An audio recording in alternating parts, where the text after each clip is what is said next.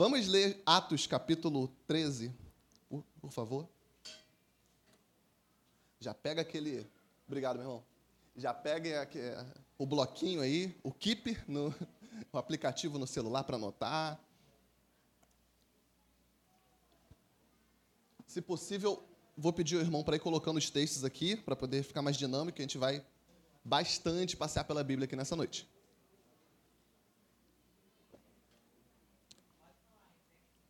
Atos 13, pastora. Atos capítulo 13. Hoje eu vou falar com vocês acerca da igreja avivada. Para a gente poder entender uma igreja que realmente é uma igreja aprovada e aceita por Deus, nada melhor do que a gente olhar para a primeira igreja, né? para as primeiras igrejas, né? já que a igreja de Antioquia era uma dessas igrejas que era exemplo para toda a comunidade cristã é, no primeiro século, para a chamada igreja primitiva. Né? Então, Hoje eu gostaria de falar com vocês sobre o que nós podemos aprender e entender com essa igreja, porque até hoje existe muita discussão a respeito do que a igreja deve fazer, o que a igreja não deve fazer, qual é a missão da igreja, quais são os erros da igreja, quais são os acertos da igreja. E se a gente ficar pautado somente na nossa opinião, a gente pode se equivocar, podemos falar coisas que não estão de acordo com a palavra. Então, a melhor forma da gente saber qual é a missão da igreja e se a igreja visível, ou seja, a igreja que nós participamos, está de acordo, está conectada na igreja invisível, a igreja eterna, a igreja indivisível, a igreja una, né? a igreja que está em unidade, como Jesus falou, é olharmos para as Escrituras e aí sim compararmos né, a nossa igreja com as igrejas das Escrituras para buscar duas coisas, primeiramente. Né? A palavra tem dois objetivos. Número um, confirmar aquilo que a gente já está fazendo. Então, se você. Isso serve tanto para a igreja quanto para você enquanto indivíduo. Se você olha para as escrituras e lê alguma coisa, ou você escuta uma pregação, ou você faz um devocional e você lê um texto, você precisa perguntar duas coisas. Será que eu já faço isso? Será que isso já é uma realidade na minha vida? A palavra está confirmando aquilo que eu já faço, é algo novo, algo que eu preciso fazer. Então, ou a Bíblia vai confirmar algo que você já faz, ou pior, ela pode repreender algo que você está fazendo, ou ela vai te direcionar para algo que você precisa fazer agora. Ela vai te indicar um caminho, um tempo novo para você viver na sua vida. Então, ou ela vai te ensinar, ou ela vai te admoestar. Todo mundo acompanhando até aqui? Então, quando Lucas resolve escrever é, tanto o Evangelho de Lucas, né, que ele vai fazer todo aquele registro, Lucas, além de médico, ainda pode ser considerado um historiador, já que ele vai pesquisar a respeito da história de Cristo, e esse livro é registrado a um homem a qual ele endereça tanto é, o livro de Lucas, quanto é, o Evangelho de Lucas, né, quanto o próprio é, livro dos Atos dos Apóstolos, e, é, e esse livro é financiado por esse homem, permitindo a divulgação do evangelho. E o que nós mais vemos nesse livro, nos, nesses livros, né, principalmente no livro de Atos, que nós vamos ler agora, versículo 1 do capítulo 13, é o Espírito Santo capacitando a igreja. E nós precisamos entender, enquanto igreja avivada, qual é o papel do Espírito Santo. Porque muitas pessoas vão olhar e vão falar assim: tudo bem, a igreja ela se manifesta nos dons, ela tem profetas e a igreja é, ela mostra realmente os dons espirituais, mas isso não é a prova do Espírito Santo. Surgem muitas críticas hoje em dia que algumas pessoas podem falar assim: a prova verdadeira do Espírito Santo é o caráter da pessoa. Aí você olha para a pessoa e pergunta, tá, mas baseado em que você está falando isso? Ele vai falar, olha para as cartas paulinas. Ele vai mostrar que a prova do Espírito Santo habitando na pessoa é a santificação. Mas se você olhar para o livro de Atos dos Apóstolos, tá, é um registro bem claro de que a obra do Espírito Santo gera a capacitação para o dom ministerial, para você exercer é, a sua vocação ministerial e contribuir para o crescimento da igreja, para o avanço da igreja. Então, enquanto o livro de João o Evangelho de João vai focar na regeneração que o Espírito Santo proporciona, Atos vai focar na capacitação que o Espírito Santo proporciona, e as cartas paulinas vai focar na santificação que o Espírito Santo proporciona. E o nosso problema é que a gente quer separar as coisas. A gente acha que se o Espírito Santo está habitando em nós, você só vai ter dons, você só vai ser capacitado para poder evangelizar e pregar e você não precisa ter um caráter, você não precisa cumprir com a sua palavra, você não precisa deixar de mentir, deixar de roubar, ou deixar de cometer pecados, deixar de falar da vida dos outros. Ou, por outro lado, nós temos as pessoas que só prezam por uma ortodoxia morta, ou seja, eu leio a Escritura, eu aprendo, eu sei que o Espírito Santo gera o caráter e eu me torno aquele fariseu, aquele moralista. Eu sei tudo, eu sei como é que funcionam as coisas, eu não, eu não roubo, eu trabalho, mas eu ignoro totalmente o poder do Espírito Santo. E nenhuma dessas distorções é a distorção da igreja saudável. Porque a igreja de Antioquia, nós vamos ver aqui no capítulo 13, no versículo 1, dia, dizia: Na igreja de Antioquia havia alguns profetas e doutores, a saber, Barnabé e Simeão, chamado Níger, e Lúcio, Sirineu e Manaém, que fora criado com Herodes, o tetrarca, e Saulo. E servindo eles ao Senhor, jejuando, disse o Espírito Santo: Apartai-me a Barnabé e a Saulo para a obra que eu os tenho chamado. E então, jejuando e orando e pondo sobre eles as mãos, os despediram. A primeira coisa que eu gostaria de falar com vocês é sobre a igreja que estava em Antioquia. O, o, o início do capítulo já deixa bem claro que a igreja ela é influente numa região, mas ela não pertence àquele lugar a igreja que estava em Antioquia. Ela estava de passagem por Antioquia. Ela é uma igreja é, momentânea, digamos assim, porque ela contribui para a igreja completa, para a igreja eterna, para a igreja do Senhor, que é essa ser indivisível. Nós vamos ver nas cartas de Paulo que o apóstolo Paulo escreve aos irmãos que estão em Filipos, aos santos da Galácia, em 1 Coríntios, 2 Coríntios, ele escreve é, aos santos de Colossos, ou as igrejas da Galácia, as igrejas da Galácia. Ou seja, enquanto em Filipos tinha santos, uma comunidade, uma congregação, um grupo de crentes que formavam uma igreja, em outros lugares tinha várias igrejas. Quando vai escrever em Apocalipse, João coloca a carta que é endereçada às igrejas da Ásia, ou seja, em vários lugares tem igrejas diferentes, de modo diferente, em quantidade diferente, mas todas elas contribuem para o crescimento do reino de Deus. Todas as igrejas, elas cumprem, embora distintas, embora com algumas divergências entre si, elas contribuem para o crescimento do reino. E muitas pessoas que estão de fora, às vezes, não conseguem entender isso, né? É difícil a gente tentar explicar, porque, ah, porque tá falando só faz isso, aquela igreja faz isso. Sendo que a gente costuma colocar a nossa ênfase, a nossa atenção, colocar o nosso olhar nas questões que são menores, né? E não nas questões que são essenciais, ou seja, buscar a unidade proposta por Cristo quando ele fez a oração sacerdotal. A unidade da igreja, a igreja santa, indivisível, eterna, é essa que nós precisamos olhar e começarmos a contribuir. Então, em vez da gente olhar e buscar a diferença na igreja tal, ou qual é o erro doutrinário da igreja tal, ou na nossa própria igreja, nós precisamos olhar e pensar: Senhor, o que, que eu posso fazer para minha igreja se tornar cada vez mais parecida com a igreja eterna? Como eu posso contribuir para que a minha igreja se torne mais perfeita? Porque a igreja ela não nasceu para ser um organismo perfeito. Ela é uma organização que está ligada a um organismo, ou seja, essa igreja indivisível, essa igreja eterna, e a nossa igreja local é uma igreja que está em Antioquia, ou seja, é uma igreja local, é uma igreja que tem culto presencial, pessoas juntas, pessoas que precisam ser tratadas, pessoas que precisam ser aperfeiçoadas, pessoas que precisam ser melhoradas. Não adianta querer fugir da igreja para se tornar igreja. É um paradoxo isso. Você se torna igreja, você aprende a ser igreja, você aprende a ser um irmão maduro na fé dentro da igreja, lidando com pessoas que são diferentes de você, lidando com pessoas que pensam diferente de você muitas vezes. É ali que você aprende a ser igreja. Não é simplesmente fazendo uma birra e virando a cara para a pessoa, porque você não está amadurecendo. Ah, o objetivo da igreja é justamente que você, em algum momento, você vai ser confrontado com a palavra, você vai ser confrontado com pessoas que são diferentes de você. E a, e a bênção que. E a igreja é um milagre, né? Porque em nenhuma, nenhum tipo de organização você vê pessoas tão diferentes juntas. A igreja você pode ir lá no Japão, você pode ir na Europa, que você vai ver, meu Deus, eu sinto a mesma presença que eu sinto lá na igreja do Culubandê.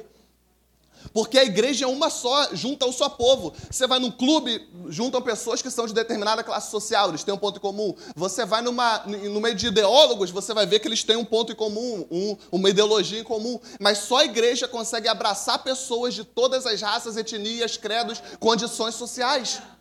Isso é um milagre. Você não vê isso funcionando em outro lugar. Não dá certo, quebra, racha, divide. Só a igreja consegue permanecer suportando todas as perseguições, século após século. Então, número um, a igreja é uma igreja local, é uma igreja onde você é tratado, é uma igreja que tem diferenças entre si, mas que você precisa aprender a conviver com as outras pessoas. Número dois, uma igreja avivada é uma igreja que tem equilíbrio ministerial entre profetas e mestres. Porque diz ali, na igreja que estava em Antioquia havia alguns profetas e mestres. E outro tipo de desequilíbrio que pode existir na igreja é quando a gente tenta separar essas duas coisas. Da mesma forma que você pode separar a atribuição do Espírito Santo, pensando só na capacitação, somente nos dons ministeriais, ou somente no estudo bíblico, somente na teologia, você pode fazer essa mesma divisão quando você está falando a respeito de profetas e mestres. Porque eles são pessoas indispensáveis na igreja. E eles convivem juntos em harmonia, e assim que Deus quis que fosse. Porque o profeta é aquele que vai se levantar e vai mostrar onde tem brecha, onde está errado. Profeta é igual a mãe da pastora Marielle, né? Que eu chego nela e já fala: Filho, vive em santidade, senão você não verá Deus. Eu falo: Tá bom, pastora, pode deixar, estou em santidade, estou buscando a santidade. Então, é, é, profeta vai e aponta o dedo mesmo, fala: Rei, hey, você está em pecado. Você não deveria pegar a mulher que era do teu servo. Você vai ser punido por Deus. Largue o adultério. Esse é o papel do profeta. O profeta vai e fala: a cidade de Jerusalém está sofrendo, foi porque vocês abandonaram o Deus vivo e verdadeiro que livrou vocês do Egito. Podem olhar todos os profetas, eles apontavam o dedo e mostravam onde estava a brecha e fechava aquele caminho errado. Já o mestre, ele serve para apontar o caminho certo. Então, enquanto o profeta fecha a brecha, o mestre vem e fala: Olha, vocês vão adorar a Deus da seguinte forma: buscando, orando, lendo a palavra. É assim que você faz. É, o mestre ensina. O mestre ele tem o, o dom da, de elocução, né, de ensinar, de mostrar. De, e, gente, não tem como nós separarmos essas duas coisas. Porque é, o profeta é aquele cara que, por exemplo, né? Até fiz essa brincadeira ontem lá no Revor claro, generalizando, né? Mas o profeta, ele vai primeiramente, ele tá lá, ora, ora, ora, ora, ora, passa três horas em oração. Aí depois de três horas de oração, abre a palavra e fala assim, Senhor, eu preciso de um versículo agora, se eu tiver oportunidade na igreja lá, e pá, cinco minutos da palavra. O mestre faz ao contrário. O mestre passa três horas da palavra, a palavra, a palavra. Nossa, que lindo. Vou ensinar isso, a igreja vai ser edificada. E depois vai cinco minutos de oração. Senhor, obrigado pelo que, pelo que eu aprendi. Amém. E esses dois, eles existem de maneiras diferentes, eles foram criados de maneira diferente para um aprender com o outro. Se um fosse completo, ele se tornaria egoísta e arrogante. Então o mestre tem que sentar aos pés do profeta e falar: me ensina a buscar mais o Espírito Santo, me ensina a orar mais, me ensina a buscar os dons espirituais, me ensina a ter autoridade para falar a respeito do pecado sem ter medo, falar a respeito do evangelho sem ter medo. Enquanto isso, o profeta chega para o mestre e fala: me ensina a ter mais amor pelas escrituras, a ler a palavra, a encontrar Jesus, a entender o sacrifício dele. E esses dois juntos têm que andar lado a lado dentro da igreja. E a igreja avivada equilibrada é uma igreja que dá espaço para o profeta e dá espaço para o mestre. É uma igreja que permite que os dois possam, é, um ensinar e o outro aprender, e vice-versa. E os dois andam lado a lado caminhando juntos. Então, enquanto o profeta exorta, enquanto o profeta fecha o atalho, o mestre vem ensinando qual é o caminho certo. Lembra de João Batista? Chega os fariseus para é, começar a se batizar com ele, grande profeta como ele é, o que, que ele fala? Raça de víboras! Quem vos ensinou a fugir da, da ira vindoura? Quase que, que João Batista fala: Não vou batizar você, não, não merece! E, e aí Jesus chega para ele e fala: Eu vou ser batizado por ti. Ele, como assim? O profeta, ele é ele é colérico, né? ele é intempestivo, ele fala mesmo, pode até se arrepender depois, mas fala o que tem que falar na hora. Como assim você vai se batizar comigo? Eu que tenho que ser batizado por você. Jesus fala como um bom mestre, né? É necessário que se cumpra a justiça. Jesus puxa a lei, puxa a palavra de Deus como um bom mestre. Jesus cumpre. Jesus é o nosso exemplo, né? Do profeta que sabe usar o poder na hora certa e do mestre que sabe ensinar no momento certo também. E Jesus mostra isso durante toda a sua vida. Ele leva o poder para o povo que necessita e ele leva a palavra para aqueles que achavam que já tinham tudo também. Jesus é o nosso exemplo perfeito. Jesus é o nosso exemplo ideal. Então, eu, durante muito tempo da minha vida, demorei para entender isso também. Eu sempre fui muito tímido, então eu sempre ficava na minha e eu evitava muito é, me expor. Né? Eu achava que a função, eu, puxando mais para o lado do mestre, né? eu achava que a função do, do, do profeta é, é, tem, que ser, tem que ser muito corajoso, tem que ter muita audácia. Eu falava, Senhor, não dá para mim não, não dá. Mas é quando a gente não entende que é o Espírito Santo que faz através de nós. E não, não, não sou eu falando, é o Espírito Santo capacitando você a fazer aquilo. Porque pelas suas próprias forças você realmente vai, desculpa o termo, mas quebrar a cara. Você vai fazer coisa da carne. Mas quando o Espírito Santo está verdadeiramente habitando dentro de você, você fala: não, isso não é da minha cabeça. O Espírito Santo, como o profeta dizia, existe um fogo cerrado em meu peito que eu vou levar essa palavra e não vou descansar enquanto eu não entregar essa palavra para essa pessoa. Esse é o ofício do profeta.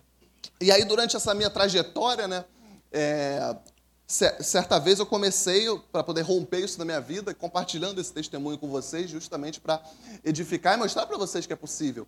Certa vez eu falei para Diego, que era amigo meu, lá que liderava o Encontrão, e o encontrando uma coisa bem profética, assim, né? Que eles iam para a praça e oravam, e do nada começavam a orar pelas pessoas que estavam na rua, e faziam, e acontecia, e você viu uma pessoa do nada, entregava uma palavra para ela. Eu falava, meu, será, como é que é isso? E aí eu passei a estar junto com o encontrando, eu fiz o desafio com o Diego. Então eu te, eu te convido a você fazer esse mesmo desafio. Você que já é irmão, que você já, que, já congrega nessa igreja. Se você é profeta, Chega perto de um mestre, não fica só no meio dos profetas, sabe? Busca um mestre. E se você é um mestre, se você é a pessoa que ensina, busca um profeta para aprender com ela. E aí eu falei para Diego, Diego, você é profeta, mas tá te faltando palavras às vezes. Acho que só tá repetindo a mesma coisa toda vez. Acho que né, ler um pouquinho de Bíblia ajuda. Aí ele, é, tá bom. Aí, aí o que aconteceu? Ele veio para a roda teológica, que eu dou aula domingo lá na igreja, né?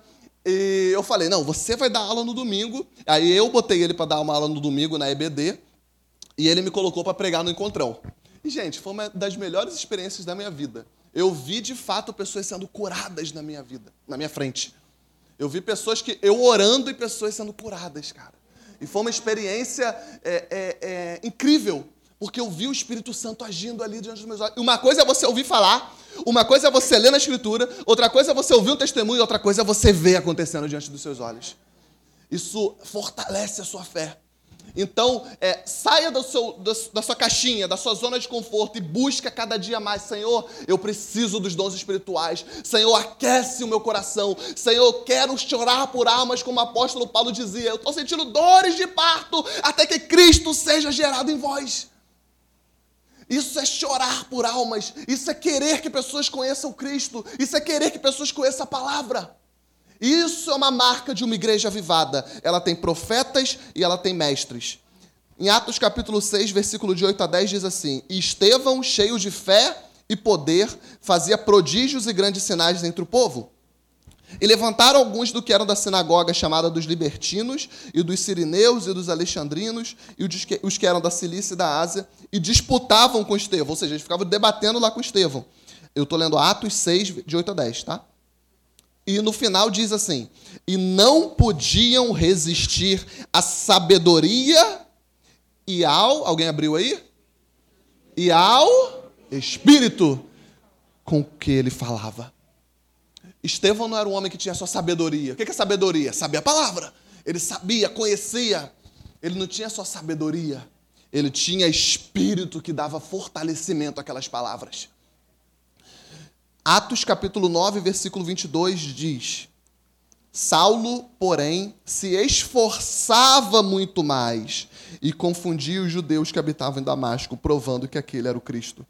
Então, Paulo também é um dos grandes exemplos de um apóstolo que soube equilibrar as duas coisas. Porque, irmãos, Paulo é o que escreveu para a gente acerca dos dons espirituais.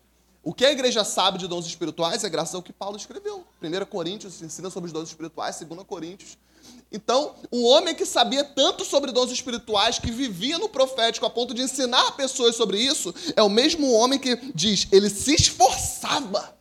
Não é uma coisa que descia de Deus, um fogo de um profeta que falava, agora eu já sei tudo da palavra. Não, ele se esforçava para aprender da palavra, para provar que aquele era o Cristo. Ou seja, ele também aprendia sobre as Escrituras. Ele não pendia somente para o lado. Isso é uma das marcas da igreja equilibrada. Ponto número 3. A igreja equilibrada é uma igreja que escuta o Espírito Santo. João Batista vem e fala assim: Eis, eu vos batizo com água, mas virá aquele que vos batizará com Espírito Santo e com fogo. E o fogo na Bíblia sempre representou a, o poder de Deus, a purificação, tanto no Antigo Testamento quanto no Novo. Quando o povo, é, Deus vai se revelar a Moisés, ele se revela na sarça ardente. Quando Deus vai se revelar a Elias, lembra do Monte Carmelo? Caia fogo do céu, queima esse altar. Deus vai se revelar a Isaías, ele puxa uma brasa ardente e coloca nos lábios dele. E fala: Agora eu estou te purificando. A sua iniquidade está sendo retirada com essa brasa de fogo. Todo o Antigo Testamento, o trono de Deus, a sua palavra é fogo, diz a palavra de Deus. Os seus ministros são como labareda de fogo. Na consagração que Salomão faz do templo, e lá em 2 Crônicas capítulo 7, Deus se revela a ele como fogo também. Em Levítico capítulo 6, você vai ver Deus dando as orientações para os sacerdotes acerca de como vai ser construído o altar e o que, que ele fala a respeito do, do altar de holocausto, onde era feito o sacrifício. O fogo arderá continuamente, o fogo não se apagará.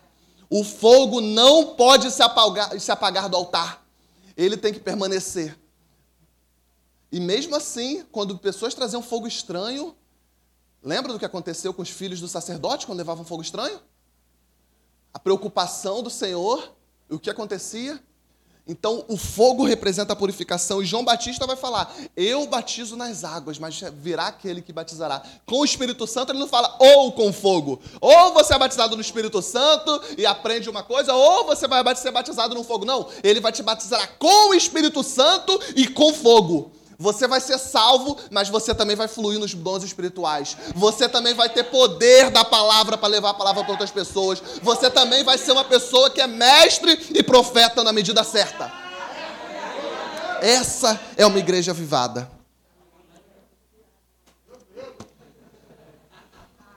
A gente não pode ser como muitos que ficam vivendo somente de um fogo que existiu há muito tempo atrás, como cinzas como cinzas.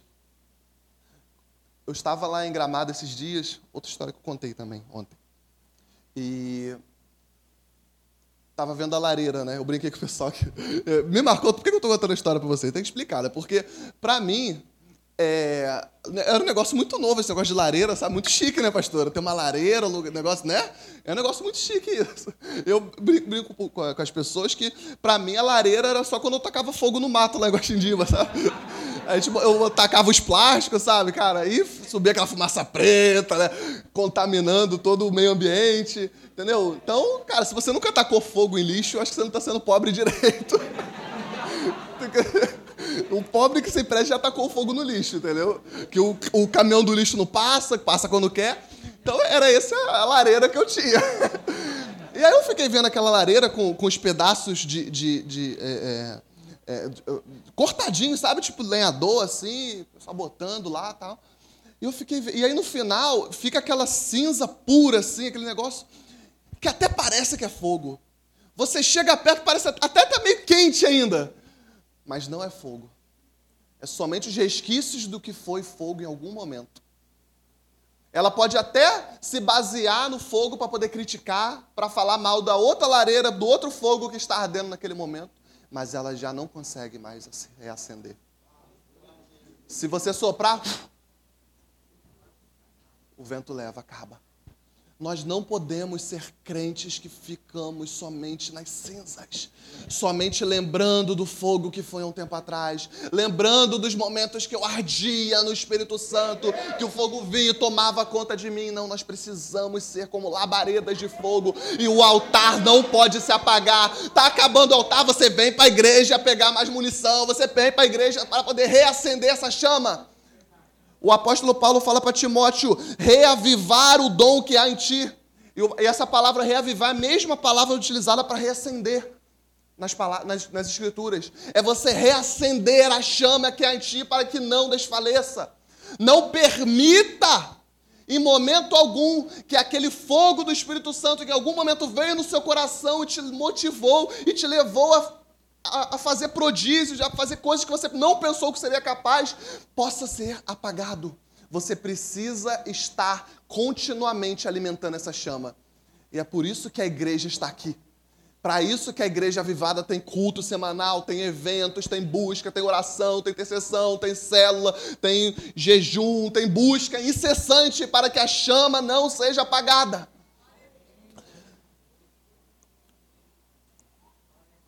Não há cristianismo sem poder. Não há cristianismo. Anote isso, porque esse é um tópico que eu fiz questão de separar aqui. Não existe cristianismo sem poder. E eu não estou tirando isso da minha cabeça, né? 1 Coríntios capítulo 4, versículo 20 diz, porque o reino de Deus não consiste em palavras, mas em poder. Jesus não abriu mão do poder dele, em nenhum momento. Jesus, quando ele se batiza, desce o Espírito Santo em forma de pomba, com suavidade, inclusive, porque o Espírito Santo pode também se manifestar na suavidade. É muito importante que você entenda isso. E aí a pomba desce, o Espírito Santo vem e fala: Esse é o meu filho amado de quem me comprazo. Vocês sabem para onde, depois de receber o Espírito Santo, para onde que Jesus foi? Mateus capítulo 4? Ao deserto, para encontrar quem? Deus diretamente? O diabo.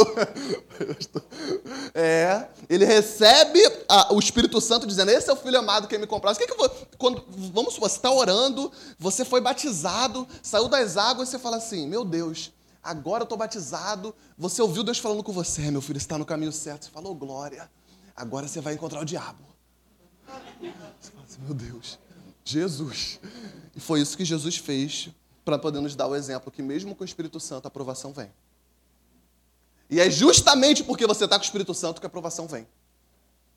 Porque se você, a Bíblia fala que não sobrevém tentação nenhuma que você não seja capaz de suportar e a tentação vem sobre ele, ele vai para o deserto, ele enfrenta diretamente o diabo, mas o diabo faz uma provocação para ele. Ele fala: Se tu és o filho de Deus, manda que essas pedras se tornem em pães. Se tornem em pães. Jesus manifestou o poder dele ali. Jesus tinha poder, né? Tinha poder sim ou não? Sim. Jesus tinha poder, muito poder. Ele curou várias pessoas, dá, beleza. Mas Jesus atendeu o pedido do diabo naquele momento? E aí que tá, irmãos. Porque o poder não serve para sua própria honra. O poder não serve para sua própria glória. O poder não serve para você aparecer, para você alimentar seu ego, para você chamar atenção, para você botar os holofotes em cima de você. O poder serve para você servir aos outros. Sabe por quê? Porque quando o povo precisava de pão, ele orou ao pai e falou: Pai, já sabe. Ele só orou. Ele só orou e não faltou pão para nenhuma daquelas mais de 5 mil pessoas. Então, no momento certo, ele sabia o que fazer com o pão.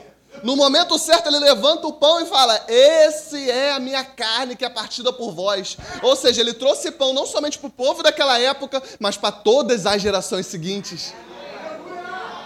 No momento da ceia, eu acho muito linda essa, essa cena de Jesus novamente pegar o pão, porque eu lembro do texto de Ezequiel, capítulo 36, que diz assim: Escuta, ó casa de Israel! Lembra que eu falei do profeta? Ezequiel era um desses profetas que botava o dedo na cara do povo e falava: vocês estão errados. E, e, e Ezequiel é um profeta que sofreu. Sofreu por falar a verdade, mas ele não deixava de falar a verdade. E ele fala: escuta a casa de Israel, eis que vem dias, diz o Senhor, que eu removerei o coração de pedra e colocarei um coração de carne. E aí, 800 anos depois, Jesus vem e mostra assim: olha, eu não preciso transformar pão, pedra em pão para poder provar meu poder. Essa é a minha carne. Esse pão representa que eu estou transformando corações de pedra em corações de carne. Esse pão é suficiente para provar meu poder. Eu não preciso provar nada para o diabo, eu não preciso provar nada para os romanos. Olha que ironia, gente. Jesus era o que mais tinha poder e foi o que menos usou poder para se autoafirmar. É esse Jesus a que nós servimos. O homem, ele está lá crucificado, o centurião fala para ele: Tu és o filho de Deus, olha que afronta, olha que deboche. Salva-te a ti mesmo. Aí ele olha para o lado alguns momentos depois e fala: Hoje mesmo tu estarás comigo no paraíso. Eu te salvo nesse momento. Ele não usou o poder nem para se salvar. Ele usou o poder dele para salvar outros. Ele não usou o poder dele para gerar pão para si mesmo. Gente, no deserto ele estava 40 dias em jejum. Será que ele estava com fome? Sim ou não? Devia estar tá com bastante fome, né? E ele não usou mesmo assim o poder dele para gerar pão para si mesmo. Ele gerou pão para outras pessoas em duas multiplicações.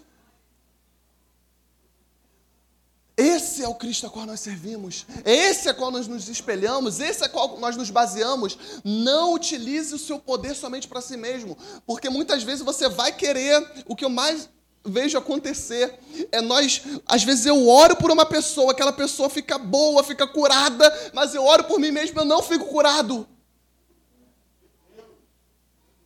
Quantas vezes Quantas vezes eu já orei para eu já orei, eu falei para vocês, né?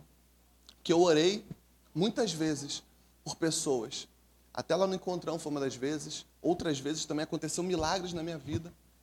Mas houve momentos que eu orei pela minha esposa, que sofria terrivelmente, e ela não foi curada naquele momento. Eu perguntava, Senhor, por quê? Por quê? Eu oro uma pessoa desconhecida, o Senhor cura. Ora pela minha esposa que está do meu lado, o Senhor não cura. E aí ele responde: é porque o meu poder se aperfeiçoa na sua fraqueza. Senão, se, ah, você precisa se sujeitar. Se o profeta se curasse, imagina o, o ego, né? E você precisa, é obrigado a se sujeitar e falar, irmãos, eu não consigo mais suportar isso daqui. Eu orei, eu pedi ao Senhor e não consigo. Igreja, me ajude. E aí, pelo poder da igreja, o milagre é feito e minha esposa hoje está curada para a honra e glória de Jesus. Pelo poder da igreja, pelo poder da oração, a cura vem. Mas não é pelo seu próprio poder, porque o seu poder é para entregar para o outro, é para transbordar no outro, não para ficar parado em si mesmo. O mar morto é morto porque as águas ficam paradas lá, né? Todo mar tem que desembocar, todo mar tem águas entrando e saindo dele. É por isso que é a vida ali. Eu acho que eu já falei isso para vocês aqui também, que o coração também ele é vivo por causa disso, né? Porque se o sangue parasse ali, ia morrer também. Ele precisa, todo o tecido, todos os nossos tecidos precisam que o sangue chegue até eles para poder ter vida. Já falei, acho que eu já preguei aqui sobre o sangue, né? Falei só sobre o sangue. Somente sobre a importância do sangue, inclusive o sacrifício de Cristo, o sangue dele vertido por nós. Então Jesus, ele usa o poder não para a própria honra, mas para poder abençoar a vida de outras pessoas. E aí depois ele sai do deserto, ele já desce direto para Galiléia. E ele vai lá, chega no, no, no templo, né? E ele abre no livro de Isaías sobre o ano aceitável do Senhor, que está em Isaías capítulo 61, mas a Bíblia narra esse evento em Lucas capítulo 4, versículo 18 e 19. Diz assim: O Espírito do Senhor é sobre mim, pois ele me ungiu para evangelizar os pobres, curar os quebrantados de coração, pregar liberdade aos cativos e restauração da, vida aos cegos, da vista aos cegos, a pôr em liberdade os oprimidos e a anunciar o ano aceitável do Senhor o ano aceitável do Senhor aqui, que Cristo está se referindo, é o ano aceitável do Senhor que é mencionado lá em Isaías. Ele lê, na verdade, o texto lá de Isaías, capítulo 61. Esse é o texto que Jesus leu, né? Ele pegou aquele pergaminho, abriu e leu naquele momento. E o ano aceitável do Senhor, ele se referia ao ano do jubileu. Porque como o povo judeu funcionava, como eles pensavam, né? qual foi a lei que foi dada a eles. E você pode ler essa lei em Levítico 25, de 8 a 10. Mas eu vou contar aqui para vocês para ficar mais rápido. Funcionava mais ou menos assim: seis dias o povo trabalhava e no sétimo eles descansavam, que era o Shabá. Descansa no sétimo dia. Cristo ressuscitou o domingo, atualmente, domingo é o nosso dia do descanso, né? Seis anos eles trabalhavam depois e a terra que descansava. Lembra? Economia agrícola. Então eles trabalhavam, o trabalho não era empresa, assim, trabalho, todo mundo que trabalhava, trabalhava na terra. Então imagina, a terra cheia de trabalhadores. Então, seis anos eles trabalhavam e eles deixavam um ano inteiro a terra descansando. Porém, depois que isso acontecesse sete vezes, ou seja, seis anos pula um, seis anos pula um, ou seja, sete vezes sete, 49, depois de 49 anos era o ano aceitável do Senhor, que era o jubileu. No quinquagésimo ano, no ano de número 50, eles tinham o seguinte costume, olha que lindo, irmãos. Eles se reuniam todos e eles liberavam todos os escravos que eles tinham, eles perdoavam todas as dívidas que eles tinham e eles devolviam todas as terras que eles tinham comprado para os donos de origem. Deus eh, entregou essa lei ao povo de modo muito, muito bem pensado. Porque, naturalmente, Deus sabe que teriam bons administradores. Então, durante uma vida, pensa nos dias de hoje: tem pessoas que vão nascer, se desenvolver, crescer, trabalhar e vão eh, alcançar um patamar, e isso acontecia antigamente também. E outras não terão oportunidade. Às vezes a pessoa já nasceu num contexto de pobreza, de que de uma família que precisou vendê-lo como escravo. Lembra de José? Que é vendido como escravo. O que acontece com esse cara? Meu Deus, o cara já é condenado à escravidão desde o nascimento. E aí Deus, depois de tanto tempo, é, ele acabava com essa desigualdade social. Sabe? Então tinha um cara que acumulou muitas terras em 49 anos, teve o um cara que ficou muito rico, outro ficou muito pobre. Então Deus zerava o jogo. Agora todo mundo que é milionário vai vender tudo e devolver. Todo mundo que é pobre, todo mundo que é escravo vai ser liberto. Então todo mundo teria uma chance novamente. Então 49 anos, por pelo menos uma vez na vida alguém ia passar por um jubileu. Então todo mundo, todo o povo em algum momento passava pelo jubileu. Aí você pensa, cara, o que, que levava o cara que ganhava tanto a fazer isso? Pensa nos dias de hoje, o cara que tem muito vai falar, eu não vou tirar o meu para poder dar para você, né? Imagina voltar, do, voltar a estaca zero. O pensamento pós-moderno é, o que, que eu vou ganhar com isso? O nosso pensamento atual é, o que, que eu vou ganhar se ofertar na casa de Deus? O que, que eu vou ganhar estando na igreja? Mas o, o pensamento do povo não era assim. O pensamento deles é, o que, que nós já ganhamos? Lembra que eles eram escravos? Então eles pensavam assim: é meu dever dar essas terras, porque eu não tinha terra nenhuma. Nós habitávamos numa terra estrangeira, então eu vou dar essas terras, porque essa terra não é minha, foi Deus que me deu. Eu vou libertar os escravos, porque eu sei que meus antepassados foram escravos lá no Egito também. Nenhum de nós tínhamos liberdade, então agora é nosso dever dar liberdade aos nossos irmãos. Eu vou perdoar as dívidas porque eu tinha uma dívida inestimável com o Senhor e eu não tinha como pagar e Ele me perdoou e nos trouxe até aqui essa terra. Eu vou dar porque eu sou filho. O filho faz tudo aquilo que ele vê o pai fazendo.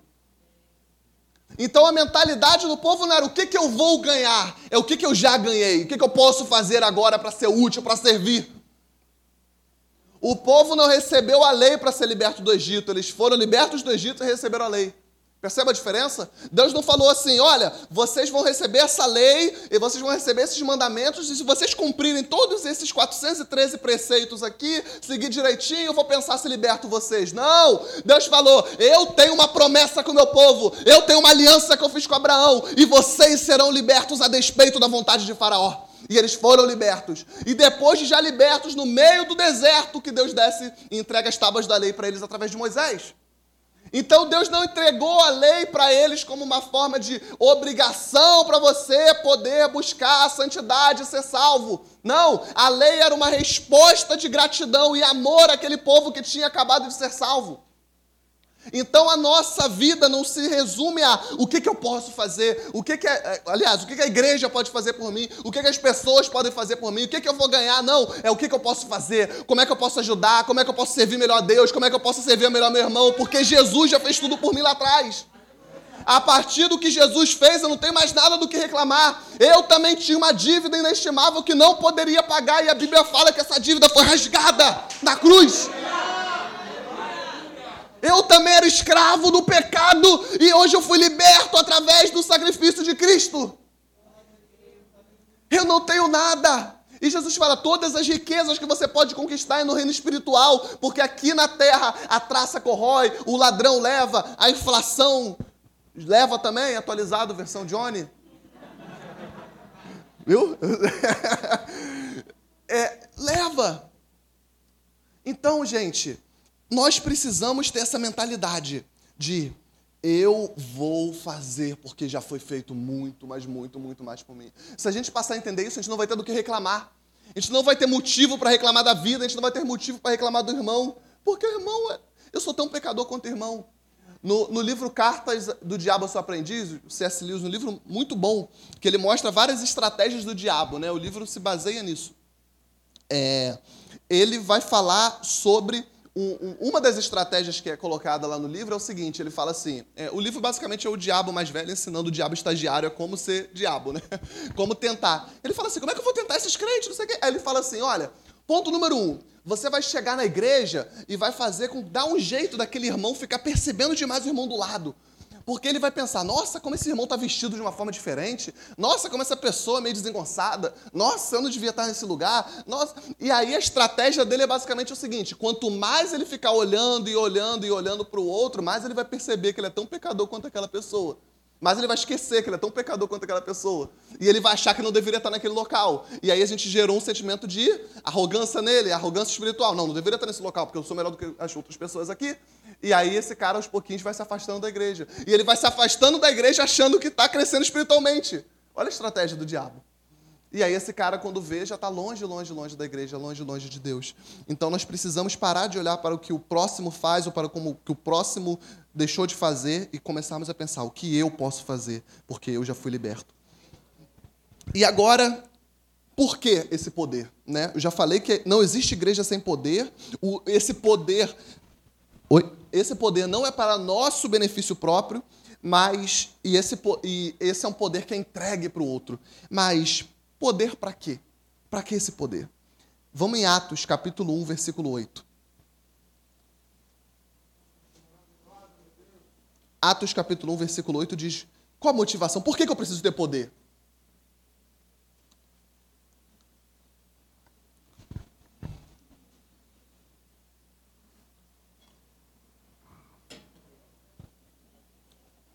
Atos 1,8 diz assim: mas recebereis poder do Espírito Santo, que há de vir sobre vós, e ser-me-eis testemunhas, tanto em Jerusalém, como em Judéia, como em toda Samaria, até os confins da terra.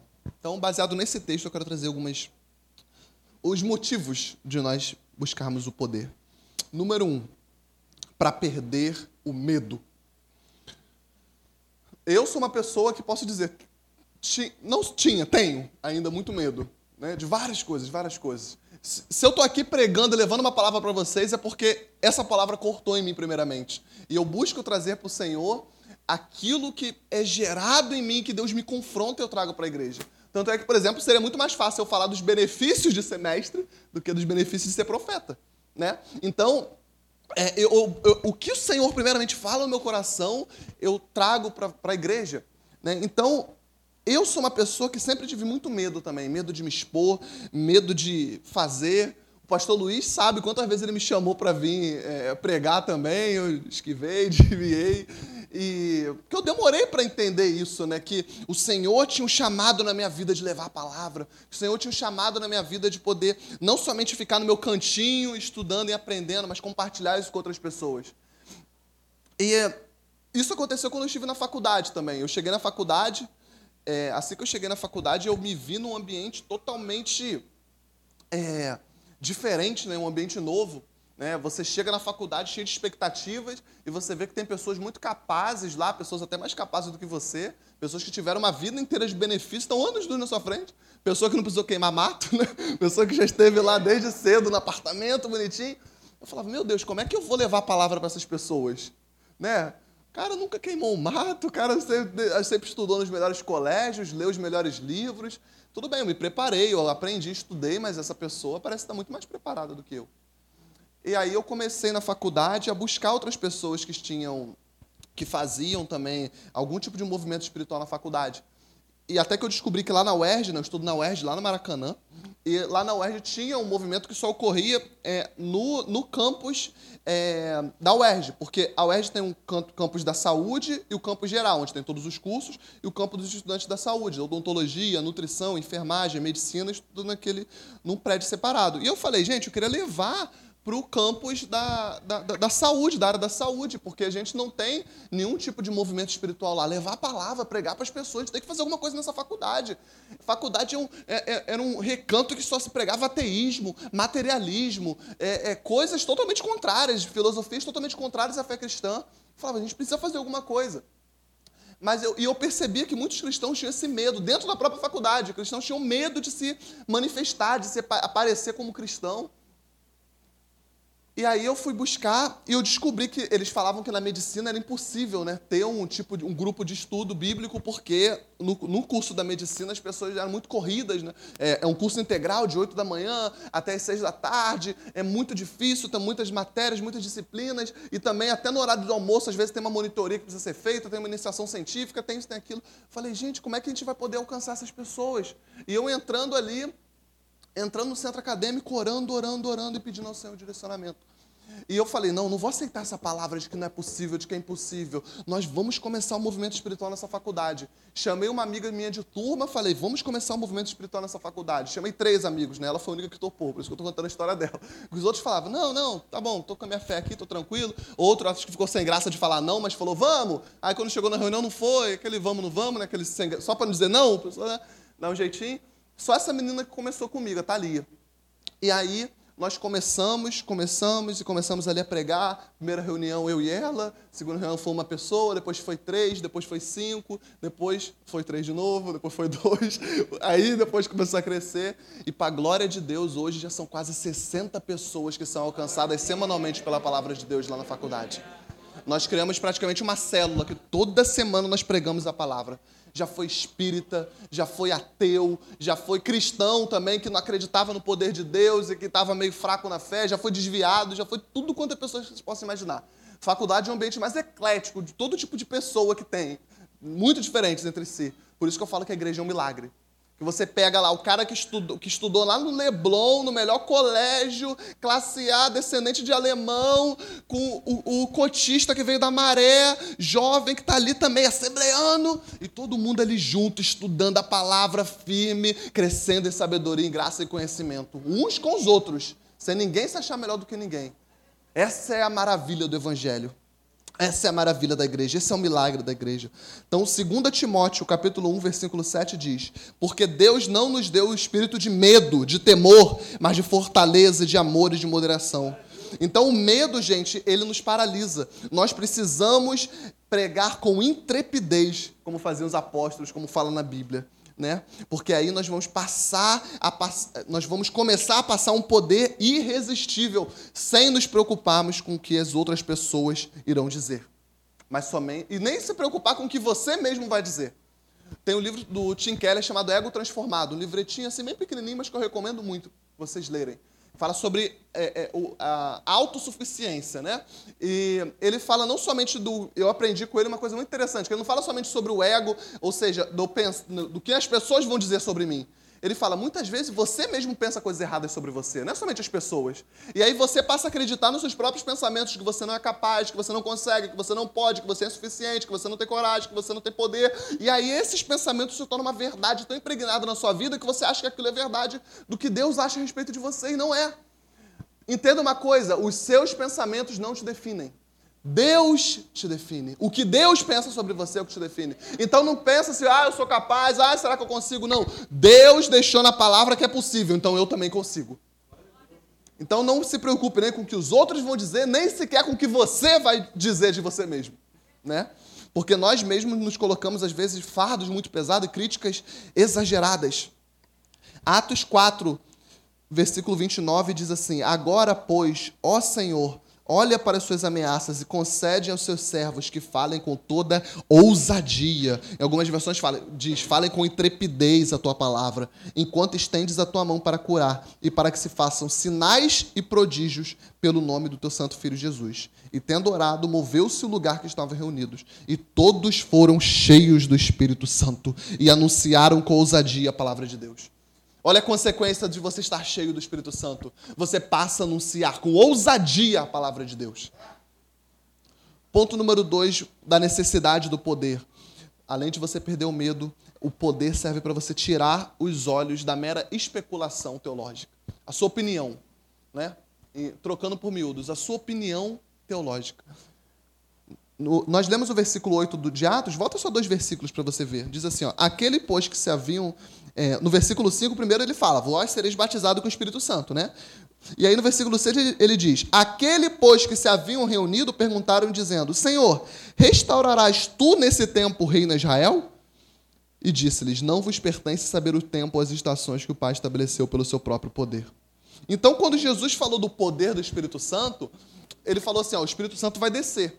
E os discípulos responderam: sabe o quê? Senhor, então será nesse tempo que o Senhor vai restaurar Israel? Como é que vai ser aqui a questão de Israel? Como é que vai ser esse poder? Estavam em questões escatológicas. Como é que vai ser o fim do mundo? Daniel profetizou sobre o templo. Ezequiel também profetizou sobre o novo templo lá no capítulo 40, 41, 42. Como é que vai ser? Enquanto Jesus está falando de batismo com fogo, batismo com o Espírito Santo ali para aquele momento, eles estavam querendo saber lá da frente, lá do fim dos tempos, lá da escatologia. Lembra de Marta? Lembra da ressurreição de Lázaro? Quando Jesus falou, Lázaro vai ressuscitar. Qual a resposta dela? Senhor, eu sei que ele vai ressuscitar. Eu estive lá na EBD, eu participei das aulas, eu estudei isso daí, eu sei que está escrito lá na palavra. Nos últimos dias todo mundo vai ressuscitar, uns para a condenação eterna, outros para a vida eterna. Jesus fala: Não, não, não, não, não você não está entendendo entendendo, não estou falando de escatologia, não estou te trazendo ensino doutrinário nenhum. O que eu estou te trazendo agora é poder. Ele vai ressuscitar ainda neste tempo e você vai ver isso com seus próprios olhos. Então, muitas vezes a gente olha para o texto bíblico, olha para a palavra a gente fica pensando teologicamente sobre aquilo. Como é que vai funcionar isso daqui? Mas como é que o Pedro fazia isso daqui? Mas como é que isso acontecia? Atos, não sei o quê. Será que isso vai acontecer hoje? Cara, para de se preocupar com a sua opinião teológica e começa a se preocupar, Senhor, como eu posso fazer o máximo que eu puder para que isso seja verdade para mim nos dias de hoje? Sem se desviar da tua palavra, sem precisar de meninice, sem ser imaturo. Como eu posso trazer poder verdadeiro para a igreja, Senhor? Me revela. É buscar de uma forma espiritual, é buscar com vontade, é buscar com zelo, com ardor, e Ele vai te revelar. Porque foi assim que aconteceu com os discípulos, foi assim que aconteceu com todos os heróis da fé em Hebreus 11, foi assim que aconteceu em toda a história da igreja e foi assim que acontece até hoje. Pessoas se reúnem, buscam o Espírito Santo, buscam poder e o poder, sabe o que acontece? Desce. O poder desce quando ele é buscado. O Espírito Santo se faz presente quando ele é buscado. É isso que acontece. Então vamos sair da especulação teológica, vamos sair só de ficar criticando quem está fazendo, criticando quem está é, evangelizando, quem está fazendo missões. Ah, mas fulano já está muito incompetente, fulano já está sem conhecimento. É, ele incompetente, está tão mais empolgado que você, que é tão competente. Vai lá e faz! Faça! Eu não estou negando que existe é, empolgado incompetente, não. Não estou negando. Realmente, existem pessoas incompetentes, mas estou tentando. Então faça, ensine-o, busque, esteja junto, fala, cara, eu, você está fazendo uma obra maravilhosa, mas eu acho que pode melhorar aqui, então vamos estar tá junto, pô, vamos trazer essa palavra aqui para você ser mais maduro, para você crescer na fé, e vamos crescer junto, e vamos continuar fazendo missão, vamos continuar levando a palavra de Deus, vamos lotar essa igreja. Porque é assim que a porta do inferno não vai prevalecer. Quando o povo de Deus se junta, quando o povo de Deus se une e busca em oração e jejum. Lembra da igreja de Antioquia? O que, que dizia lá? Tinha profetas e mestres, mas fala assim também. E aqueles que oravam e jejuavam. Uma igreja não, é, não consiste só em profetas e mestres. Uma igreja também tem aqueles que se colocam de joelhos e ora a Deus. Tem aqueles que se jejuam buscando, Senhor, traz sobre a minha igreja poder. Senhor, traz sobre a minha igreja avivamento. Uma, as marcas de uma igreja avivada incluem pessoas que oram, buscam a Deus e jejuam também buscando a palavra. E ponto número três, né, desses três pontos, né? Por que poder? Pra, por, vamos resumir, né? Voltando, para poder perder o medo, para poder tirar os olhos da especulação teológica e para morrer. Por que você acha que todas essas coisas você consegue fazer por vontade própria? Perder o medo. Eu só perdi o medo quando eu confessei que eu não era capaz. Falei, Senhor, vai assim mesmo. Teve uma vez que, eu, é, assim, toda vez que eu ia pregar, eu tinha que ficar uma, uma semana é, estudando, estudando o texto, e no dia eu ainda achava que não tinha estudado o suficiente. É, é, é uma certa forma de procrastinar para poder não, não fazer aquilo. Até que teve um dia que eu vim aqui de manhã, eu trouxe a palavra, eu tinha que trazer a palavra à noite também, era outra palavra. Eu passei o dia inteiro com o pastor Luiz, que a gente foi lá na Taquara, que eu tinha esquecido a chave do carro, a chave do carro tinha parado de funcionar, ficou, foi o dia inteiro sem, sem eu chegar perto. Eu já estava nervoso, falei, meu Deus, eu não estudei a palavra, e agora o que vai acontecer? Não vou poder pregar, não vou poder subir. Cara, mas eu cheguei aqui na hora do culto já praticamente, subi, preguei, foi uma benção. Aí eu te digo, é, isso é, um, é um, um, um, exemplo, ah, você tem que subir com o Espírito Santo. Não, eu estou querendo te dizer que às vezes você quer fazer tanto uma coisa, e eu falo da minha vida, né? Quer poder fazer, tá, tá, tá, esperando, esperando o momento certo, esperando o momento ideal, esperando, esperando, e esse momento nunca chega. Porque você está criando, na verdade, não é o momento certo. É mais uma desculpa para poder enrolar e não fazer. Então você perde o medo é quando você se coloca na posição de é, desconforto. Você vai assim e fala, Senhor, não acho que estou preparado, mas aí eu percebo a dependência dele. Porque se eu achasse que eu estivesse preparado o suficiente, por que, que Deus? Né? Eu ia pregar né, com as minhas próprias vontades. Né? Eu lembro da, da história de um, de um jovem pregador que sobe é, e ele preparou uma palavra maravilhosa, né? estudou muito, estudou muito. E aí ele prepara fala assim: a igreja vai ferver, vai pipocar, vai ser. Olha essa revelação que eu tenho na palavra, isso é novo, vai ser incrível. Inclusive, estou sentindo cheiro de pipoca aqui agora. Queimada, né, por cima, né? Eu sou o único. Meu Deus, olha aí a manifestação aí. olha a pipoca aí, meu irmão.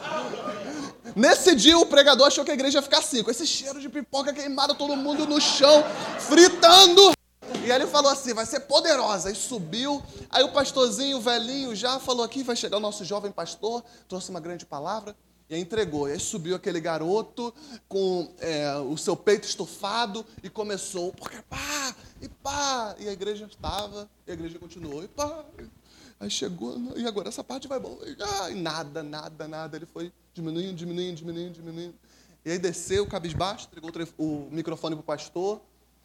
Aí o pastor fez o apelo. Aí depois, no final do culto, ele falou, pastor, o que aconteceu? Eu estudei tanta palavra, estava tão confiante. Aí o pastor falou, é aí que está o problema, meu filho. Se você tivesse subido da forma que você desceu, você teria descido da forma que você subiu.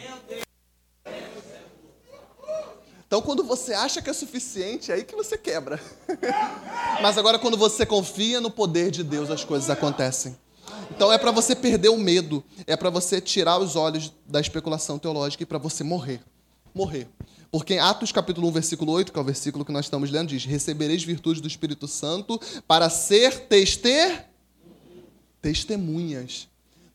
Testemunha aqui, gente, não era só o testemunho de falar, ah, eu vi. Não, testemunha aqui envolvia morte, envolvia martírio, a palavra, inclusive, testemunha aqui, é a mesma palavra que vai dar origem à palavra martírio no grego. É Marte. Os testemunhas eram aqueles que morriam por uma causa. Então, quando ele fala de ser testemunha, ele está falando de você até morrer se for necessário. E você precisa do poder do Espírito Santo para você estar disposto a morrer por uma causa. Nós vimos aqui a história dos missionários. Me emocionou muito aquilo. Gente, tem pessoas morrendo tem pessoas pedindo a Deus e orando para poder ter acesso à palavra. E a gente aqui fica só parado, olhando. Nós não podemos ser assim. Talvez Deus não tenha te dado um chamado para você ir até aqueles países, mas foi uma ordenança de você, no mínimo, contribuir. De você, no mínimo, no mínimo, estou dizendo mínimo, mínimo, mínimo, você orar por eles. Porque tem pessoas que estão sendo testemunhas até a morte estão comprometidas, não estão só envolvidas. Ah, legal, estão envolvidas. Não, estão comprometidas, estão entregando sua vida, entregando seus próprios corpos, como diz na palavra em Romanos 12, como sacrifício a Deus. Quando ele fala em sacrifício, ele está se referindo lá ao altar do holocausto que eu falei para vocês, que é aquele altar que o fogo não se apagava, era para colocar sacrifícios. É, e aí o apóstolo Paulo vai dizer que nós somos sacrifícios entregues no altar do holocausto para que o fogo do Espírito Santo nos consuma, até morrer se for necessário. E quem pode falar sobre isso muito bem é o apóstolo Paulo, né? Que pensa um homem que não tinha medo de morrer. Gente, Jesus foi morto por porque os, os, judeus acusaram ele de fazer sedição contra César, de se, é, é dele estar tá fazendo ali uma, uma, uma uma revolta contra os romanos, certo? E aí eles levaram para os romanos para poder falar: esse cara está fazendo revolta por quê? Porque César era Deus. Dentro do palácio de César tinha esculturas de César, tinha imagens que os próprios centuriões, os próprios homens que eram responsáveis pelos prisioneiros lá, os próprios guardas, eles se prostavam diante daquela imagem. César era Deus para eles. Aí chegou o apóstolo Paulo numa das suas viagens missionárias e é preso indo em direção a Roma. Logo Roma, ele é preso. E lá na igreja, é, e lá de dentro da prisão, ele escreve uma carta à igreja de Filipos. E ele saúda os irmãos, né? Saul dos santos no Senhor, como eu já te falei, mas ele sempre saudava, saudava as igrejas, né? Mas eu queria que você colocasse o versículo 22 de Filipenses 4 aqui no telão. Você abre aí, abre aí, por favor. César era Deus. Se alguém negasse que César era Senhor, morria. Mas olha o que a palavra de Deus diz. Paulo diz: Eu saúdo todos os santos, mas principalmente os que são da casa de. Os que são da casa de César. Sabe o que aconteceu? Enquanto Paulo estava preso, ele começou a ter acesso a pessoas que ele não teria. Enquanto os soldados faziam rodízio para poder estar lá, ele estava pregando o evangelho para aqueles homens. Ele fala: Eu não quero saber se eu vou morrer, eu só vou pregar a palavra. Então, depois, quando ele está se despedindo já, ele fala: Eu saldo, inclusive, os que são da casa de César. Ou seja, dentro da casa, dentro do meio do maior ídolo que poderia existir, tinha pessoas honrando o nome do Senhor sem medo de serem mortas. Ele saúda até dentro da casa de César, ou seja, Paulo foi para a prisão e lá ele converteu até o carcereiro. Ele podia estar chorando, podia estar falando, Senhor, e agora eu vou morrer, e agora eu estava pregando a tua palavra, eu estava indo numa viagem missionária, eu estava indo alcançar novos povos. Como assim eu fui preso? Senhor, o Senhor me abandonou? Não, ele começou a falar: o que, que eu posso fazer aqui nessa circunstância então? São esses caras que Deus colocou na minha frente, são eles que eu vou pregar, são eles que eu vou santificar na palavra. E até dentro da casa de César passou a ter pessoas que adoravam o nome do Senhor. Em Atos capítulo 13, aquele que nós lemos lá no início, nós vemos uma dessas marcas também, né? Não sei se vocês perceberam que passa bem de leve, que ele fala assim, ó. Haviam profetas e doutores, a saber, Barnabé, Simeão, chamado Níger, Lúcio, Sirineu e Manaém, que fora criado com... Quem achou o versículo, fala para mim. Ele foi criado com... Herodes era amigo da igreja também? Herodes foi um dos que mais perseguiu a igreja, que mais mandou matar também. E aí eles estão dizendo assim, e também lá no meio da de Antioquia, da igreja avivada, tinha um que fora criado com Herodes. Ele falou assim: eu imagino esse homem dentro da casa de Herodes falando: Eu também quero servir a esse Deus a quem você tanto persegue. Eu também quero servir esse Senhor Jesus a quem você tanto manda matar e os caras começam a se multiplicar e tem tanta fé a ponto de morrer por essa causa. O testemunho de morte é um testemunho que gera repercussão. A ponto de, dentro da casa de César, ter cristãos adorando ao Senhor. Dentro do palácio de Herodes também tinha cristãos acessando a palavra de Deus, sem medo da morte, devido ao testemunho de Paulo. E Paulo graças à prisão dele, ele converteu carcereiros, ele levou palavra, ele foi liberto ainda, depois foi preso novamente e, inclusive, escreveu as cartas que nós temos acesso hoje. Se não fosse a prisão do apóstolo Paulo, nós não teríamos Colossenses, nós não teríamos Filipenses, nós não teríamos Filemão. Todas cartas escritas da prisão. Graças, pelo fato dele estar na prisão, o Senhor utilizou aquilo como meio para que a igreja fosse mais edificada. E a carta dos Filipenses é considerada a carta do sabe do que? Os teólogos chamam de carta da alegria. o cara está preso e essa é uma das cartas que mais vezes é mencionada a palavra alegria. E ele fala: Estou alegre com o Senhor, porque mesmo com as tribulações, essas algemas não podem prender a palavra de Deus. O evangelho continua sendo propagado e chegou até nós, até hoje. Até hoje o evangelho chegou porque as algemas não podiam pregar. As algemas não podiam impedi-lo de pregar a palavra. Então eu te pergunto, o que que faz os seus olhos brilharem? O que que te motiva a morrer por essa causa se for necessário? Tem cristãos morrendo pela palavra de Deus. E se você não tem uma causa pela qual você acredita que possa morrer, você ainda não entendeu o seu propósito de viver. É quando você descobrir, você olhar para aquilo ali e falar: Senhor, por isso eu posso morrer. Eu estou disposto a entregar minha vida por essa causa aqui. Aí você entendeu qual é o seu chamado, a sua vocação aqui nessa terra. E por último, para terminar, nós necessitamos do poder para perdoar. No versículo 8 de Atos capítulo 1 diz assim: recebereis poder do Espírito Santo, já falamos, que árvore de vir sobre vós, para ser testemunhas, já falei também, tanto em Jerusalém como toda a Judéia e Samaria. O pastor já pegou a visão ali. Que o pastor já ouviu ele pregando sobre isso, sobre Samaria. Gente, Samaria tinha uma rixa com os judeus há muito tempo.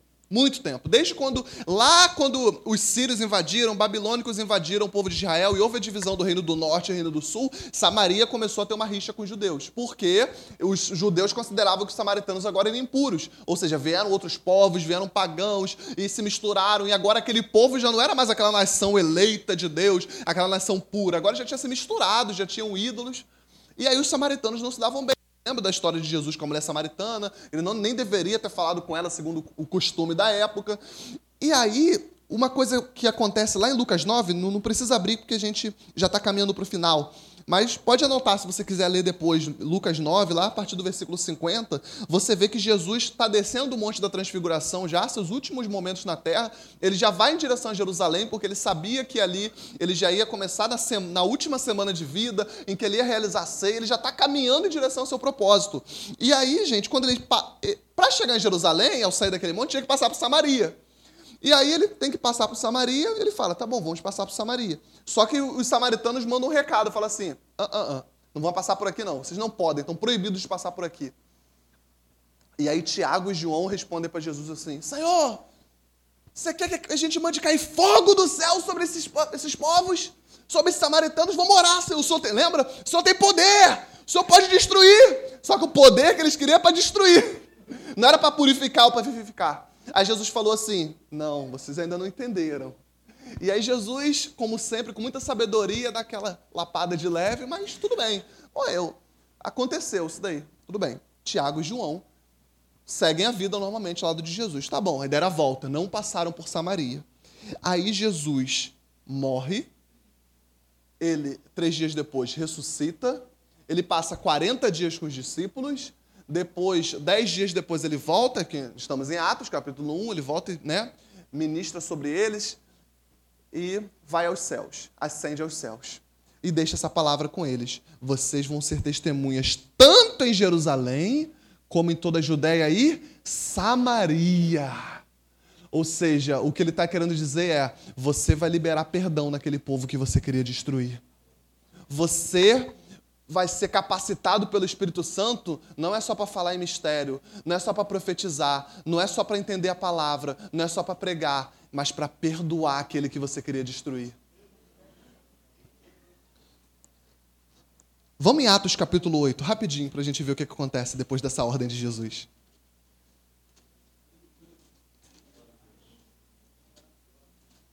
Atos 8 versículo 14 diz assim: Os apóstolos que estavam em Jerusalém, ouvindo que Samaria recebera a palavra de Deus, enviaram para lá Pedro e quem? João. Lá em Samaria recebeu a palavra de Deus que Filipe foi enviado para lá, pregou os samaritanos, e aí sabe quem que é enviado para Samaria para orar para o Espírito Santo descer sobre eles? João. O mesmo João que falou que queria que eles fossem destruídos, que caísse fogo do céu. Isso é perdão, irmãos. Isso é perdão. Isso é você ir e falar: tudo bem, eu, não, eu não, não, não engolia você, irmão, mas o Senhor Jesus me capacitou com o Espírito Santo de tal forma que ele me mandou vir aqui acabar com nossa rixa e orar para que o Espírito Santo caia sobre você da mesma forma que caiu em mim.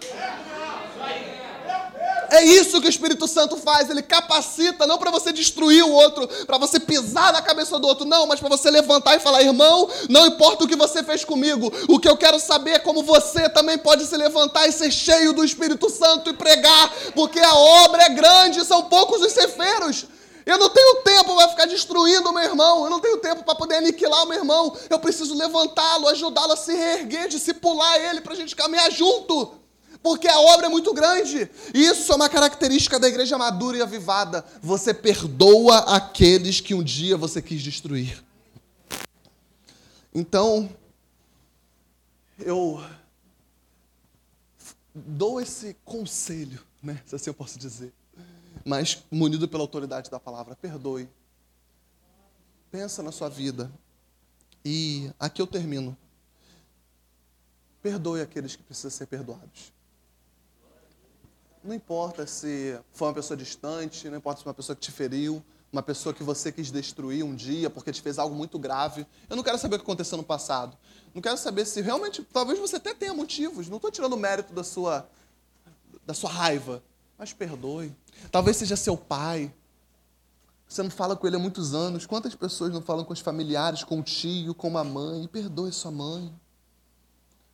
Eu sei que sua mãe pode ter feito coisas ruins, coisas que você não gosta de se recordar, mas perdoe. Eles viveram em épocas diferentes, circunstâncias diferentes. Eles têm uma visão de mundo que talvez seja diferente. Mas o Senhor quis que essa pessoa fosse sua mãe. O Senhor quis que essa pessoa fosse teu pai.